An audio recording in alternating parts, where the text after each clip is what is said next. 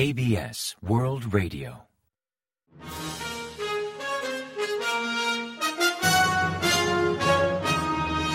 Informativo de KBS World Radio. Bienvenidos un día más al informativo de KBS World Radio. Les habla Javier Castañeda y tras el saludo les avanzamos los principales titulares del día 14 de noviembre. Seúl, Washington y Tokio compartirán datos sobre misiles norcoreanos. Jun y Biden discuten sobre ayudas a los coches eléctricos. Los líderes de Corea y Japón mantienen sus posturas sobre la explotación laboral.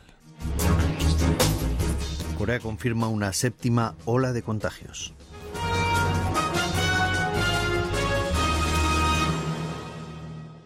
Y tras el avance de titulares les ofrecemos las noticias. Corea del Sur, Estados Unidos y Japón intercambiarán información en tiempo real sobre misiles norcoreanos para mejorar la capacidad conjunta de detección, rastreo y evaluación de ensayos balísticos de Pyongyang. Así lo acordaron durante la cumbre trilateral celebrada en Phnom Penh, en Camboya, el domingo 13 entre el presidente surcoreano Yoon Suk-yeol, el presidente estadounidense Joe Biden y el primer ministro japonés Fumio Kishida, en paralelo a la cumbre de la ASEAN. Según informaron, los líderes debatieron sobre el problema nuclear norcoreano, sobre seguridad económica y sobre otros temas regionales y globales, con especial atención a las inquietantes y reiteradas provocaciones de Corea del Norte. Enfatizaron la importancia de la cooperación entre Corea del Sur, Estados Unidos y Japón para garantizar la paz en la península coreana y en el nordeste asiático, mientras que Biden reconfirmó la promesa de Estados Unidos de ofrecer protección a sus aliados en la zona Corea del Sur y Japón.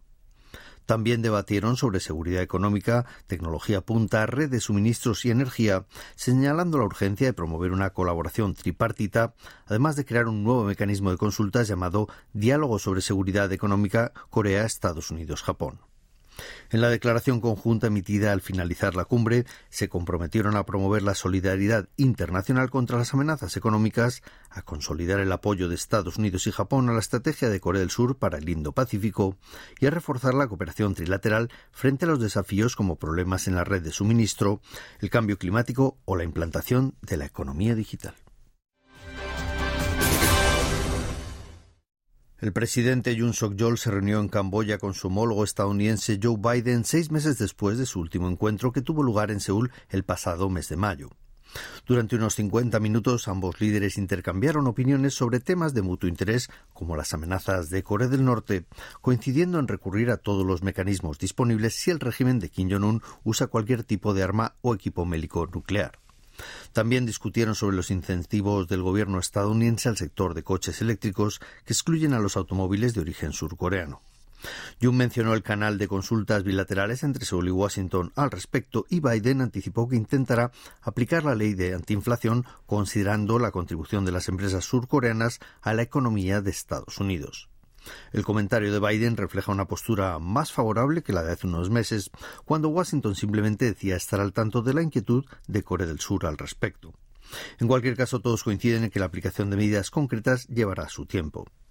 Por otra parte, Corea del Sur confirmó desde Camboya que participará en la nueva alianza liderada por Estados Unidos, bautizada como Socios en el Pacífico Azul, otra iniciativa regional que busca contrarrestar la influencia global de China.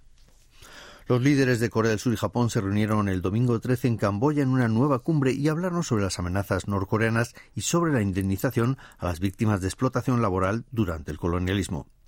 No obstante, y sobre este último punto, mantuvieron la postura de siempre, es decir, seguir dialogando sin llegar a una solución concreta. La reunión tuvo lugar dos meses después del breve encuentro mantenido en septiembre en paralelo a la Asamblea General de Naciones Unidas en Nueva York. Tras finalizar el encuentro, el presidente surcoreano Yoon Suk-yeol y el premier nipeón Fumio Kishida emitieron un comunicado de prensa confirmando la mejora de relaciones a nivel diplomático entre ambos países y la continuidad en los esfuerzos por resolver los problemas pendientes lo antes posible. No obstante, no llegaron a ninguna conclusión sobre la indemnización a las víctimas de movilización forzosa y explotación laboral durante el periodo colonial, y mantuvieron la retórica de siempre asegurando que cooperarán y seguirán debatiendo al respecto. En cuanto a la insistencia de Corea del Norte en proseguir con los ensayos balísticos, tanto Jun como Kishida condenaron dichas actividades por perturbar la paz y la seguridad no solo en la península coreana, sino también en el nordeste asiático y en toda la comunidad internacional.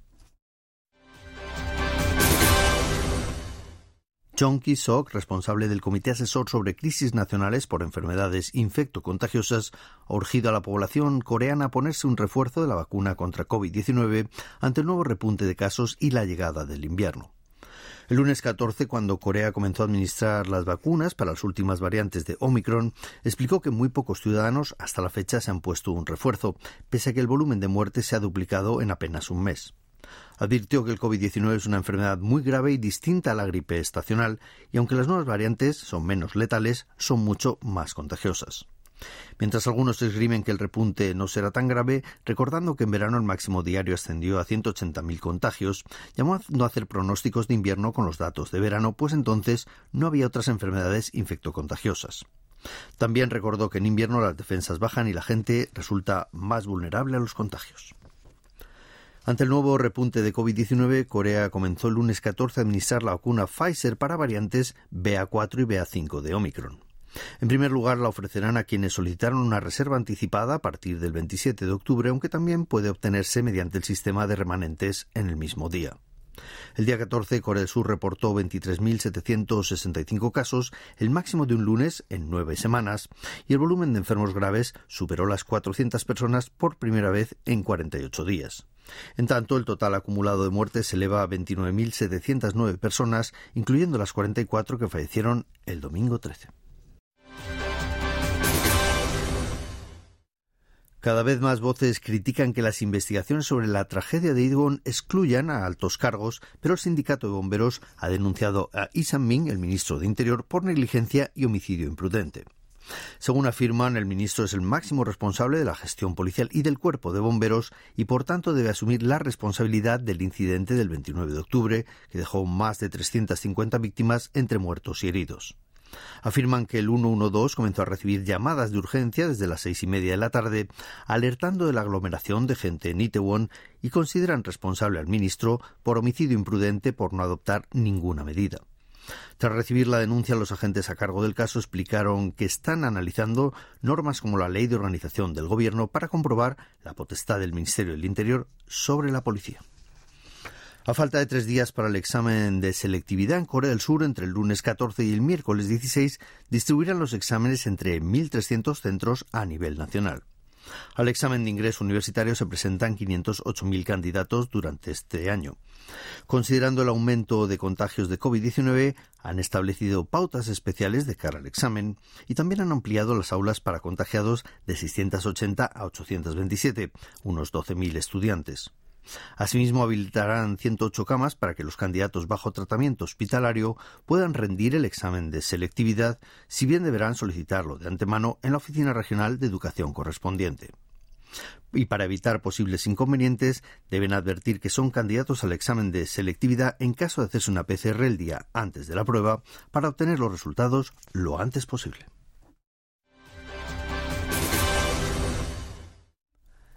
La ciudad de Santiago de Chile ha rebautizado una de sus calles como Seúl a propuesta de la comunidad coreana residente en Chile y gracias a la iniciativa de los fans locales del K-pop. En Chile existe una gran fiebre por el K-pop y otros contenidos culturales coreanos.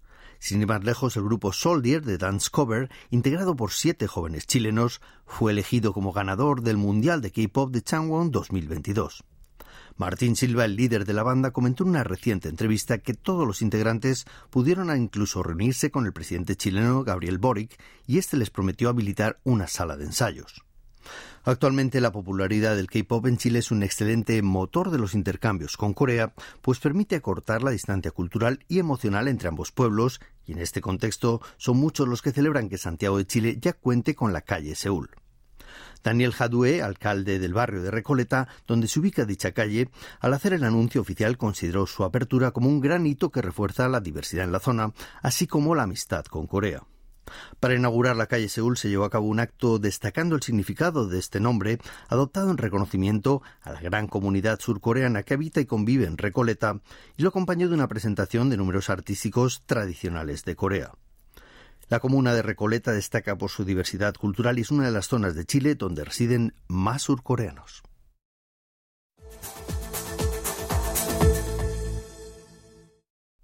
Y ahora pasamos a ofrecerles el pronóstico del tiempo. Para el martes 15 se esperan cielos nublados y lluvias al norte de Gyeonggi y también al noroeste de Gangwon, así como en las costas norte y centroeste, aunque serán precipitaciones de apenas un milímetro. La temperatura remitirá respecto al lunes hasta registrar entre menos un grado y 8 grados centígrados de mínima en la mañana y entre 11 y 17 grados centígrados de máxima por la tarde.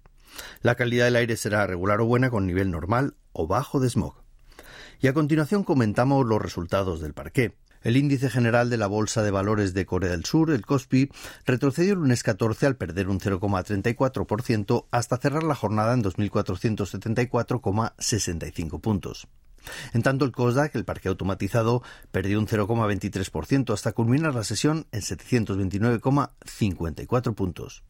Y en el mercado de divisas el tipo de cambio aumentó, depreciándose la moneda surcoreana frente a la estadounidense, que ganó 7,5 unidades, hasta cotizar a 1.325,9 wones por dólar al cierre de operaciones.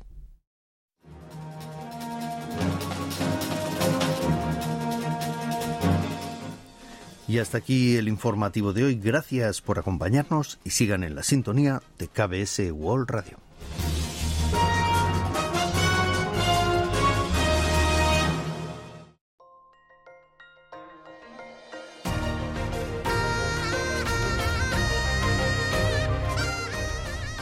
Acaban de escuchar el podcast de KBS World Radio.